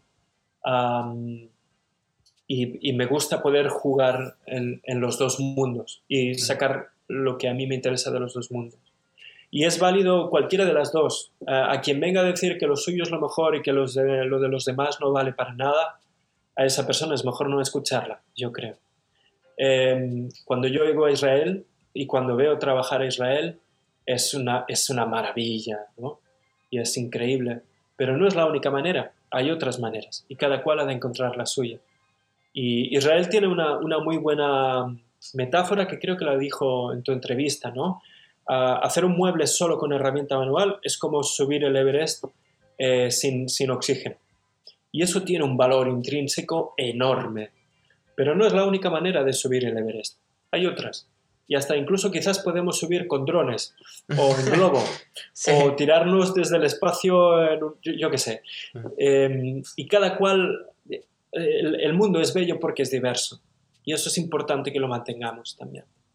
Sí, yo creo que hay un dicho que es como cada, cada maestro con su, con su libreta y, y cada uno al final tiene, escribe su, su propia receta. Eh, uno puede tomar cursos contigo, con Israel, puedes tomarlos conmigo, pueden estudiar en Mamsel, puede estudiar en, como Joana en Capela. Al final es uno el que elige cómo hacer y la, y la metodología que uno tiene. Eh, mientras a uno le resulte y se sienta bien, ya está. Ya está. Lo, lo que yo siempre discuto. Sí, hay maneras de hacer bien las cosas y hay maneras que, que, que, están mal, sobre todo cuando son los conocimientos de la, de la madera y sus movimientos. Que eso es un tema que yo, que por ahí Siempre, siempre lo he discutido y por ahí donde yo trato de, de ir, digamos, eh, inculcando o atacando ciertos vacíos que hay. Eh, mm. Al menos lo que yo me doy cuenta de la gente que me escribe, por ejemplo, de Chile, que me dicen así como, oye, pero esta madera, el otro día se me, me escribió un, una persona que me sigue, me dijo, mira, tengo... Eh, tengo todo esto, esta madera tangencial, me dijo, para hacerme un banco, y yo lo miré y le dije, ya, pero lo que yo veo no es madera tangencial, yo veo como tipo tronco que tienes la médula de la, de la, de, la madera y no te va a mm. servir. Yo no, no, veo que haya algo tangencial. ¿sabes? Lo que yo veo que de esa madera, de esos tablones cuadrados que tú tienes, tienes puedes ir fileteando y hacerlo de otra manera. Y claro, le, él fue al link que yo tengo en, en, Instagram que explicaba eso y después fue a ver el, el el post que tengo en el blog y ahí lo entendió. Me dijo, bueno, gracias, ahora entiendo, ahora entiendo que mm. por qué me dices que no, que no funcionaba. Entonces trato de ser lo más consecuente posible, de poder enseñar lo que yo digo que, que, hace un poquito falta. Hay gente que me dice, oye, está muy básico, pero es que yo, es que yo no, no, no le estoy dando clases a la clase, no, clase, entre comillas, a la, a la élite de la ebanistería mundial. Yo doy clases de, o sea, escribo información sobre ebanistería que por ahí el que sabe y el que no sabe puede aprender algo, ojalá aprenda algo y ojalá de repente lo quizás lo compartan con alguien que lo pueda llegar a necesitar, ¿sabes? Como eso es lo que a mí me llena y cuando me mandan una foto de gente que yo no conozco y me dicen, "Mira lo que hice a partir de la información que tú compartiste", es como, mm. ¡guau! Ahí mi, corazón de banista y de, de, profe se, llena un montón y me, me ¿cómo se dice? Gratifica todo lo que, todo el tiempo que al final uno se da, porque sea...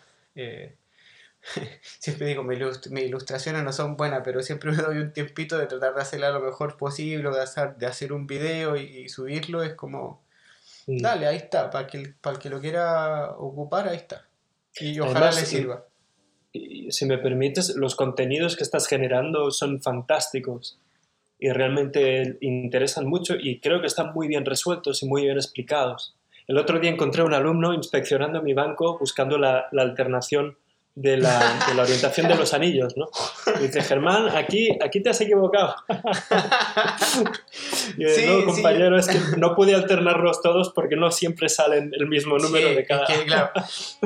igual, igual siempre, claro, hay gente que me dice así como que... O me escriben y me mandan las fotos de otra persona que está trabajando, del trabajo de otra persona, perdón, y me dicen, oye, esto está mal. Y yo digo, no, no está mal. Lo que pasa es lo que yo escribo es como que la la, teoría principal tienes que entenderla así, pero si te saltas una tabla no, te va a hacer mayor, mayor diferencia. Eh, mm. Y lo que yo digo, yo no, no es que yo diga yo tengo la razón y todo el mundo tiene que ser así, es como ahí hay una información de que yo la aprendí, la aprendí de esta manera y eso es lo que estoy compartiendo. Yo no quiero imponerme ante nadie y la persona que quiera hacer tabler, tabló, o sea, mesas con, la madera llena de nudos, que lo haga. Si a esa persona le, va bien, que lo haga. Yo no me voy a meter. Lo que yo compartí es la manera que yo mm. tengo de ver, la manera que yo enseño, la manera que yo aprendí. Ahí está. Si te sirve, bien. Si no te sirve, bien también. Dejémosla que, que, el que el que la pueda necesitar, ojalá la encuentre. Realmente el, el comportamiento de la madera es algo muy, muy desconocido. ¿eh? Ah, y algo que, que, es exigente, digamos. Hay que estudiarlo. No, no, es que sea enormemente complejo, pero hay que encontrar esa información y hay que aplicarla en las soluciones constructivas. Y muchas veces, muchas veces veo ejemplos de, de errores, de, de, estructuras que están resueltas igual desde la estética, pero que ves que eso en 10 años va a estar lleno de rajas. Y, y es una lástima que, que, que falte este, este punto, ¿no? Y creo que es muy importante este tipo de información que tú estás transmitiendo, además para el mundo hispanoparlante, creo que es valiosísimo, porque estamos despertando ahora.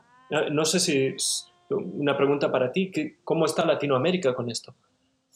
Mira, hasta donde yo entiendo, y yo hablo de, la información que a mí me dan eh, a través de redes sociales y la información y lo que yo veo a través de redes sociales. Entonces, principalmente de Chile porque es del país donde yo tengo más feedback, pero también ahora mucha gente me escribe a mí de, Argentina, me han escrito de, Ecuador, de Uruguay, de Colombia, y, todo lo que, lo que toda la gente está esperando, que se abra una escuela de banistería.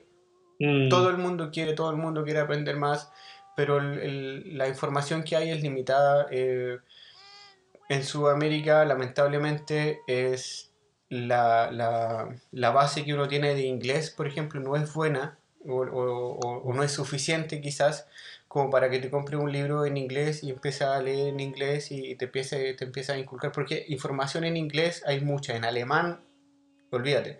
En sueco nosotros mm. tenemos un montón, pero no encuentro que, que, en español haya, haya mucho, o yo no he dado mucho, yo, yo todo lo que estudié lo estudié en inglés y en sueco.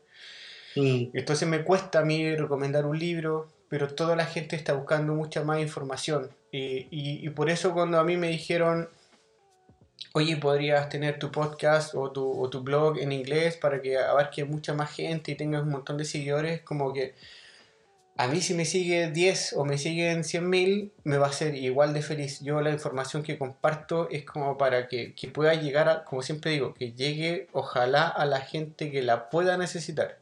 Yo no me quiero imponer a nadie eh, simplemente, si tú quieres buscar una información que está bien hecha, ok, tómate los cursos de Germán, tómate los cursos con Israel, eh, búscate los cursos de tal, de tal persona, léete este libro, eh, lo que yo estoy compartiendo es gratis, por favor léelo, date el tiempo de leer, que son 10-15 minutos de lectura, mírate el video y trata de aplicar, es lo único que yo pido. Pero claro, el tema de Sudamérica está está complicado eh, porque no hay escuelas formales. Eh, entonces hay, hay, hay, mucho curso, al menos lo que yo entiendo en, Chile, curso de fin de semana, pero poco poca escuela formal, por así decirlo, y, y por ahí ha, habido un interés de una universidad en abrir algo, pero te piensan lo que hablamos al principio, que piensan en una, en una en un curso que tiene que tener 40, 40 estudiantes, porque si no, no vale la pena abrirlo.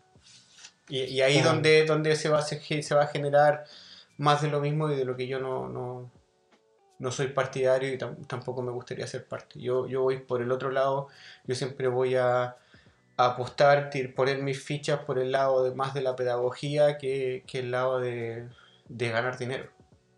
Mm. A mí me gustaría poder hacer las dos cosas, ¿no? Eh, empezar ya a tener más venta de mobiliario. De hecho, mi, mi plan un poco es combinar la formación con, la, con las ventas de mobiliario, ¿no? A nivel de, facturación. Perdón que te interrumpa, pero igual eso es un... un eh, a ver, ¿cómo lo, cómo lo digo? Pero no, no, es un riesgo, pero al final es algo que tú tienes que, que decidirte un poco. Sí, Porque a mí o una cosa o, la otra, ¿no? Sí, yo, yo fabrico como dos, tres cositas al año porque, porque no me da, no me da el tiempo, a mí me gusta investigar, me gusta hacer un montón de trabajo, me gustaría mm. pasármela, qué sé yo, haciendo colas de Milano y las cajitas que yo tengo dibujadas, tengo como 15 proyectos dibujados, pero no alcanzo, no alcanzo porque, porque doy clases de lunes a viernes, eh, el, fin de semana, el fin de semana para mí es sagrado con la familia, entonces mm. no, no, no me da el tiempo, entonces por lo general es como aparte yo trabajo en el taller de la universidad. Si tuviera taller propio eh, sería distinto. Yo creo que mi sueño es comprarme una casa y tener un estudio atrás, así como un estudio mm. pequeñito, así como de 3x5 quizás, y tener mis cositas y hacer mis detalles de, mis cosas un, par de horitas, qué sé yo, pero cuando das clases, cuando tienes ya tu trabajo formal, eh, es complicado hacerse, darse hacerse de tiempo para, poder eh, fabricar más muebles y creo que a uno le gustaría, pero claro, es una conversación que por lo general tengo con los que eran mis profesores y que ahora son, son mis colegas que, que dicen, o mm. sea, también me dicen, Sebastián, ya, ya, ya es hora.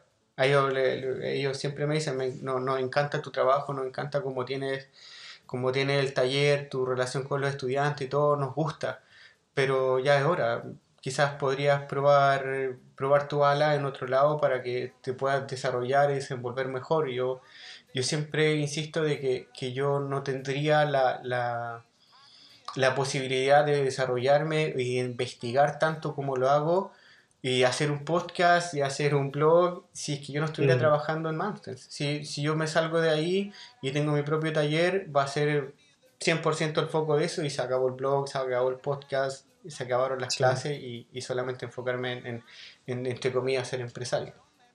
Sí, yo, yo, estoy, yo estoy enfrentándome a esa realidad. ¿no? Todavía no, no, he, no he agotado todos mis, mis recursos, mm. pero yo no tengo hijos y eso significa que tengo más tiempo disponible y no tengo fines de semana. Yo descanso un poquito cada día, uh, pero no paro mm. y llevo años ya así. Y no sé si podré sostenerlo tampoco. Mm mucho más tiempo. Eh, pero todavía quiero, quiero construir una pequeña colección de mobiliario y tratar de hacer marketing. Ah, no sé si conseguiré. Claro, yo tampoco estoy dando clase todos los días. Doy solo clase dos días a la semana, más la preparación de materiales y tal, con dos días y medio, ¿no? Es otra situación. Uh, y eso significa que tengo más tiempo para fabricar, aunque seguro que cobro mucho menos que tú, ¿no? Pero... Uh, sí, creo que va a llegar un momento. Para mí, más que nada, va a ser tomar la decisión de si realmente me meto a hacer muebles y venderlos o hacer muebles para mí y para mis amigos y para regalar. Mm. Y en eso es lo que te decía de convertirme de nuevo en un aficionado. Mm. Que mi tiempo libre sea para hacer lo que yo quiera sin ningún tipo de limitación. ¿no? Mm. Ah, muchas veces... Es el balance que al final todos estamos buscando y que, y que al final te lleva a tomar decisiones grandes. Sí, supongo que sí. Veremos a ver cómo, cómo van las cosas en, en el futuro. Este, está siendo un año realmente de enfrentarme a eso, ¿no? De ver eh, cómo estoy en el punto en el que podría comenzar a intentar eh, formar a mis propios oficiales y cogerlos de aprendices y tratar de hacer una campaña de marketing fuerte e intentar vender o, o, por el otro lado, ¿no? quedarme solo en el taller y hacer lo que yo quiera sin pensar si, um, si será fácil de vender o no. ¿Y abrir si... una escuela? ¿Eh? ¿Y abrir una escuela? Abrir una escuela. Esa es una, una de las opciones que están abiertas también, pero creo que me pediría mucho más de lo que, de lo que estoy dispuesto ahí, a dar. Ahí sería 100% enfocarte en, en, enseñar más que en fabricar. Sí, y yo en el momento en que dejo de fabricar me, me marchito, la verdad. Eh, necesito como mínimo dos días o tres días Mm. estar solo en el taller en silencio con mi, con Sí. mi madera. Sí, igual Y, pude, em, pude negociar mi contrato en, en Mamset de una manera bien, eh, bien especial. Mira, Sí, sí, porque sí, yo también le dije lo mismo. O sea, yo, yo hago todo lo que tú me pedís, pero yo cierta cantidad de días. Yo Mm. Tengo que tener el espacio para poder desarrollar cosas que, que inspiren a los estudiantes, porque eso es re importante que al final tu, tu profesor, que pasa, si lo hablamos más como en idioma de taller, pasa a ser tu maestro. El Mm, maestro no solamente está con el látigo dando órdenes, sino que el maestro tiene que inspirar, inculcar y, y- y Mm. darle esa, ese toquecito extra que, y exigirle a tu, a tu aprendiz oficiales que, que de una manera X de trabajar, ¿no? mm, Eh, dos preguntas, eh, Germán, para ir terminando. La importancia de tener buenas herramientas y herramientas de calidad. Vale, he visto mucha gente abandonar porque no, no porque no sean capaces, sino porque o bien no tienen los conocimientos o bien no tienen las herramientas adecuadas. Y hay herramientas que tienen un límite. Y si tengo los conocimientos es fácil porque me doy cuenta de que la herramienta ya no me da lo que estoy buscando. Y en ese momento es el, es el momento de, ir a herramientas de mejor calidad. Y es muy importante. Es decir, eh, yo no podría hacer mi trabajo al nivel de calidad al que quiero hacerlo sin los- las mejores herramientas en el mejor estado de, conservación posible. ¿no? Y realmente hay una diferencia. Cuando hablamos de cepillos, un cepillo que tenga la suela realmente bien rectificada cuesta mucho dinero. Pero vale el esfuerzo en el momento en que tú eres capaz de, imponer eh, la planeidad, por ejemplo, en, en un componente de mobiliario a unas tolerancias de la cuarta parte de una décima de milímetro. Entonces sí vas a necesitar una herramienta, si no, no lo conseguirás, simplemente no es posible. Eh, así que es para mí, si podéis, quien está escuchando, es mejor ahorrar y comprarse la, la mejor herramienta que pueda eh, en unos meses que no empezar por algo malo que no nos va a llevar a ninguna parte. Y cuidarlas, creo que es muy importante también. Mm. Sí. Cuidar una herramienta, mm, evitar que se forme óxido es esencial, mantenerlas afiladas, todo eso es... es eh, y sí, la calidad para mí es importantísima. Y de hecho, los, eh, estos años que llevo, justo empezando, todo lo que he ganado ha sido volcarlo todo a invertir en, en buenos sargentos, en buenas máquinas, en buenas herramientas. Y ahora ya estoy en un punto en el que inversiones fuertes, fuertes, creo que no voy a tener que hacer muchas más, ¿ya? ¿no? Pero es difícil y sé que al principio yo partí casi y eh, sé que es muy difícil y se hace una montaña. Pensar, jo, ¿cómo voy a tener yo un taller con todo lo que hace falta, ¿no? Siendo miles y miles y miles de euros. Pero poquito a poco. Y creo que hay que, hay que darle importancia. Eso de yo me apaño con un serrucho de ferretería que me cuesta 5 euros, eh, está bien para apañarse, pero no para hacer el mejor, o sea, no para explorar mis propios límites y mis propias capacidades en la fabricación de mobiliario de la más alta calidad posible. Sí, yo también comparto eso contigo, que es muy importante eh, por ahí ahorrar un poquito más y verlo, la herramienta que te compres como una inversión y no con algo que te saque el paso. Mm, Eh, yo creo que hay que pensar un poquito así porque al final es- la, la inversión es para uno mismo eh, y tú eres, tú eres la persona que, que va a ocupar esa herramienta. Última pregunta, Germán. Eh, Sí, un- solo una cosa más. Además de todo eso, es mucho más ecológico y mucho más sostenible comprarse el último atornillador de tu vida que comprarse tres malos. Sí, sí. Pequeño apunte. Sí, toda la razón, toda la razón. ¿Algún proyecto soñado, digamos, mueble? Mm. Más que más que proyecto así como, como escuela, como esto, qué sé yo, sino Sí. que... como- Diseños, ¿eh? ¿Mm? Eh, pues sí, tengo muchos diseños que estoy haciendo ahora. Normalmente los, se me ocurrieron hace años y los voy trabajando y validando durante años, de hecho. Y mm, estoy empezando a descartar algunas cosas y se me están ocurriendo algunas nuevas que me interesan mucho. Quiero hacer una rinconera, un armario de dos metros de alto, eh, que tenga sección en forma de la cuarta parte de un círculo, digamos, con las puertas redondeadas Y ese es un mueble que tenía mi padre en su casa y, y que yo terminé vendiéndolo, pero lo recuerdo de memoria y tengo muchas ganas de hacerlo. Con las puertas en armazón y plazones, pero redondeados.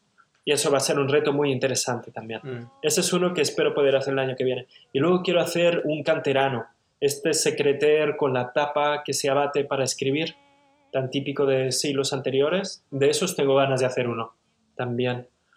Em, y, buf, i- ideas un montón. Pero esos son dos que ahora me están viniendo mucho. Son, son muebles súper interesantes, sobre todo con las puertas redondeadas, un mueble muy Mm. complejo que te, obviamente que te va a tomar un tiempo pensarlo cómo lo va, cómo lo va a hacer. Sí. Mira, nosotros hemos hablado bastante abiertamente y bastante extendido de distintas cosas, sin yo creo que guardarnos, guardarnos mucho, pero hay algo que le quieras poder decir a la, a la, a la gente, no al que quiere empezar, sino que al que está, al que ya está trabajando y, y tiene su taller. ¿Algún, Mm. algún dato, algún consejo? Ah, escucha. Escuchar, escuchar es muy importante en el trabajo. Yo creo que conseguir ese espacio de silencio en el que uno ah, es capaz de darse cuenta de cómo está trabajando y olvidarte no solo de, la radio mental que tengo encendida, sino de todas esas expectativas. Muchas veces es como una radio emocional, digamos, de estrés, de nervios, de ganas de acabar rápido, de ganas de que salga bien, de miedo a que salga mal. Si yo consigo liberarme de todo eso y poner mi atención no dividida en la tarea que estoy haciendo, eh, para mí es una experiencia de libertad extraordinaria, realmente extraordinaria. Y creo que ahí es donde nace el trabajo, el trabajo de verdad, el trabajo realmente significativo. Cada uno en su nivel, em, pero ahí es donde se aprende bien, ahí es donde se hace algo que valga la pena. Y em, creo que ese es un buen consejo. Y una gran, una máxima que es persevera y triunfarás. Esa es para todos, yo creo. A mí me ayuda mucho. Sí, yo eh, comparto lo mismo contigo. Eh, para poder alcanzar lo- lo- las metas que uno tiene es cosa de, de trabajar y tener la convicción de que uno lo va a lograr, nada más. Eh, Germán, yo te agradezco mucho, mucho el tiempo que te, que te tomaste para hablar conmigo y poder compartir esta, esta conversación con, con la gente y espero poder visitarte lo más, más pronto que tarde eh, en tu taller y poder compartir ese café que te tomas en la mañana eh, conversando aún más de muebles, de banistería, de artesano y, y poder seguir compartiendo conocimiento. De verdad, muchas, muchas gracias. Muchísimas gracias a ti, realmente un placer. Y eso de ir a visitar, eh, visitar los castillos, ir a visitarte, igual, la, igual te tomo la palabra, ¿eh? Sí, cuando nos quieras. vemos por allá. Cuando quieras, cuando tenga, cuando tenga el tiempo me dices y, y ya está. Se arregla. Qué bueno. Pues vamos haciendo red. Hasta la próxima y a toda la gente que, que, escuchó esta conversación, se lo agradezco mucho. Compartan con la, con la gente que quizás pueda eh, encontrar que esto fue interesante. Y hasta la próxima. Chao. Que vaya muy bien.